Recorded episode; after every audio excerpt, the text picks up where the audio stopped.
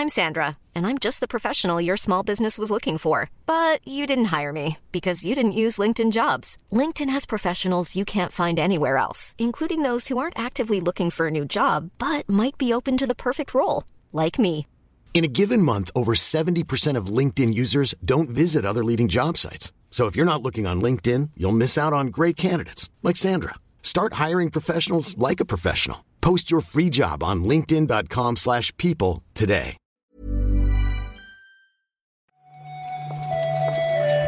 Buenos días, bienvenidas, bienvenidos a la recarga activa de este martes 13 de diciembre. Hoy la vamos a hacer single player y lo vamos a hacer medio rápido, porque es un poco tarde ya y la verdad tengo ganas de ir a ver si High on Life, ya disponible en Game Pass, está tan bien como dicen unos, tan mal como dicen otros, o por ahí en medio. Al final tenían razón los cangrejos de VG247.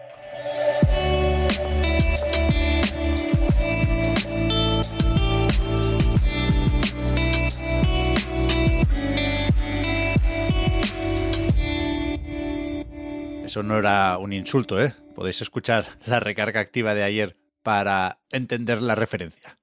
Y para hoy, pues mira, yo me había apuntado que podríamos empezar con, con un poquito de Miyazaki, ¿no? Que es protagonista estos días después de haber ganado en los Game Awards con Elden Ring, de presentar ahí justamente su próximo proyecto, Armored Core 6 Fires of Rubicon.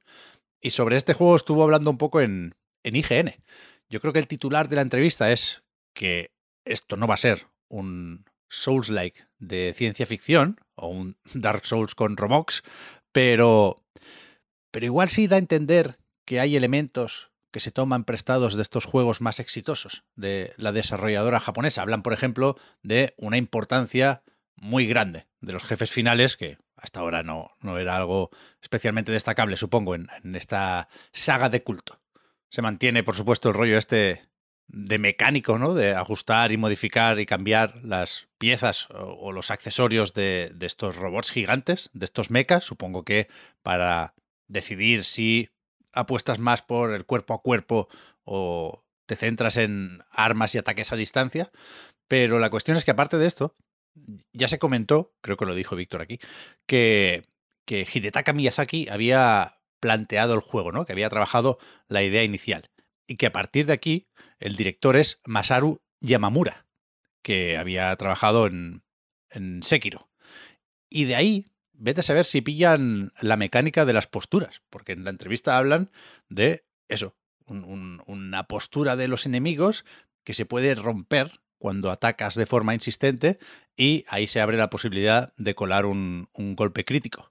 Por supuesto, estaremos muy atentos a todo esto, ¿no? A las mecánicas y a lo que pueda tener de Souls cuando, cuando suelten el primer gameplay, ¿no? Que no debería tardar muchísimo, quizás, porque esto está previsto para 2023. Ya veremos. Pasamos ahora a ventas. Un poquitín, si os parece. Ayer comentamos cómo quedó la cosa en noviembre en los Estados Unidos y también ayer se publicó la información de Game Sales Data referida a Europa o a varios mercados europeos. Y resulta que lo más destacable, creo yo, es que cayeron un 17% las ventas de juegos respecto al mismo mes del, del, año anterior. Sorprendente porque hubo lanzamientos muy grandes, pero desde Games Industry dicen que la clave aquí es Call of Duty, una vez más, porque Vanguard salió el año pasado en noviembre y en cambio ahora Modern Warfare 2 llegó a finales de octubre, el 28, creo recordar. Y por supuesto, siguió vendiendo mucho el mes siguiente, pero la diferencia de esos dos o tres días de lanzamiento, pues parece que es decisiva, a pesar de que, por supuesto, no se nos escapa, Vanguard fue decepcionante a nivel de ventas y Modern Warfare 2 va camino de récord. De hecho, ya ha vendido más la última entrega que la del año pasado, que ha estado en, las tiendas 12 meses más, ¿no? La cuestión es que el juego más vendido en Europa durante el mes de noviembre fue God of War Ragnarok. Aunque por supuesto, aquí hay que tener en cuenta una vez más que en el caso de Sony y de la mayoría de editoras, de hecho, aquí se tienen en cuenta copias físicas y digitales. Pero Nintendo no comparte información sobre la eShop, con lo cual, en el caso de Pokémon, solo se están contando cajitas y cartuchitos. ¿Qué pasa? Que solo con esas ventas físicas está solo un poquitín por debajo del juego de Sony Santa Mónica, con lo cual al añadir las ventas de la eShop lo supera sí o sí, pero no sabemos exactamente cómo podría quedar la cosa porque aquí no, no, no hay numeritos, ¿eh? no sabemos cuántas unidades ha vendido ninguno de estos juegos. Sí hay algunos porcentajes interesantes. Por ejemplo, con Kratos sabemos que el 69% de las copias corresponden a la versión de PlayStation 5. 31 solo entonces para PlayStation 4. En el caso de Pokémon, lo que nos dicen es que el 56% de las ventas corresponden a, a Púrpura y el 44% a, Escarlata. Cuando tengo delante los nombres en inglés o los títulos de Violet y Scarlet, me cuesta mucho hacer, hacer la traducción, perdonad. Y en cuanto al hardware, pues hay buenas y malas noticias. Primero las malas, siempre. En Europa se vendieron, durante el mes pasado, 690.000 consolas. Eso es un 21% menos que en el mismo periodo del año anterior. Noviembre, por supuesto, mes muy importante, a las puertas de Navidad, con el Black Friday y todo eso. ¿eh? Resulta que la cosa es culpa, entre comillas, de Switch, porque hace un año vendió mucho más. No sé si porque había packs con precios más atractivos, porque la gente todavía no había comprado la híbrida de Nintendo, o porque, importante esto también, hacía muy poco que acababa de salir el modelo OLED. La cuestión, y estas son las buenas noticias, es que tanto PlayStation 5 como Xbox Series X Series S han vendido más, porque había más stock.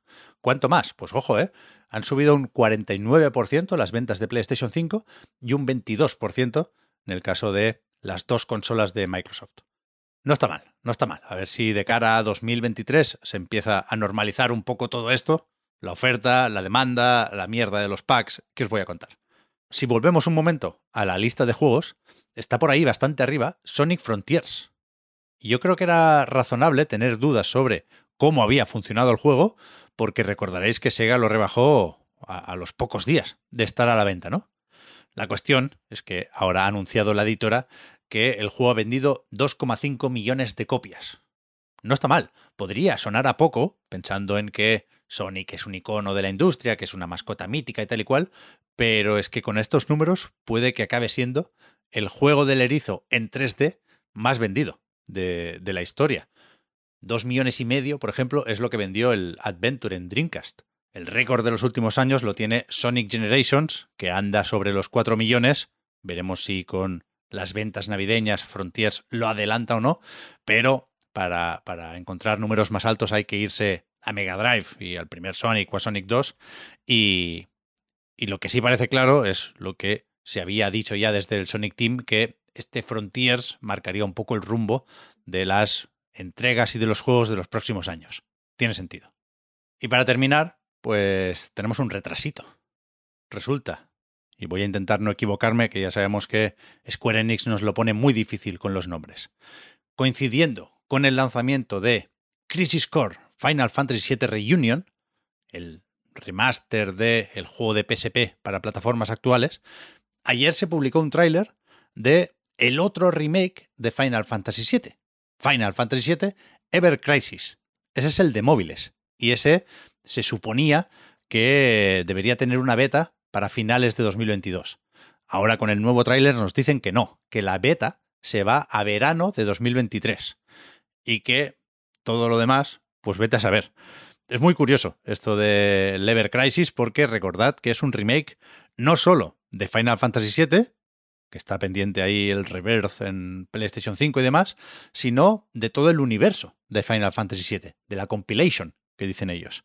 Con lo cual aquí también entra Crisis Core, aquí entra hasta la película de Advent Children, entra el juego del Vincent, el Dredge of Cerberus, y, y, la cuestión es que yo, viendo el tráiler, me parece curioso, eh, sigo sin entender cómo van a hacer esto en formato episódico y con gachapón para las armas la estructura y la monetización de esta mierda sigue siendo un misterio para mí, a pesar de que, cuidado, es una pirueta o una maniobra rarísima la que están haciendo en Android y iOS, pero a mí me gusta bastante esto de recuperar la estética cabezona o super deformed para movernos por ahí y hablar con la peñita de Midgar y los, los graficotes del remake de PlayStation 4 para los combates. Creo que si pudieran volver atrás, Square Enix pondría este proyecto en un cajón, pero de momento esperaremos a verano de 2023 para ver realmente qué pretenden y cómo les puede salir la jugada. Hasta aquí el repaso a los titulares de hoy. Volvemos mañana con más recarga activa. Muchísimas gracias una vez más, un día más, por el apoyo en patreon.com barra a night reload y hasta mañana. Chao, chao.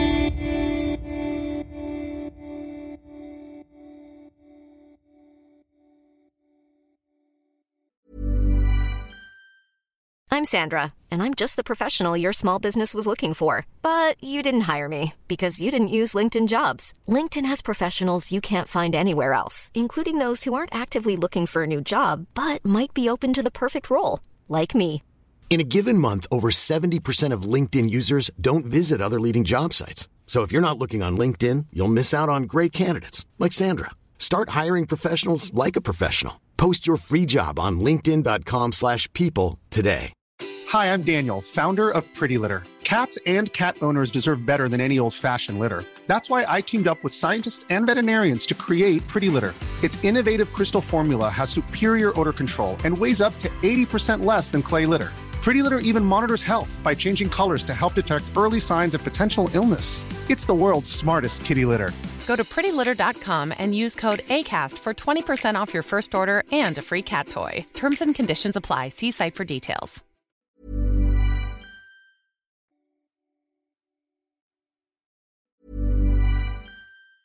Hey, it's Danny Pellegrino from Everything Iconic. Ready to upgrade your style game without blowing your budget?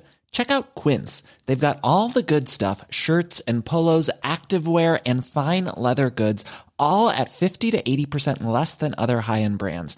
And the best part? They're all about safe, ethical, and responsible manufacturing. Get that luxury vibe without the luxury price tag.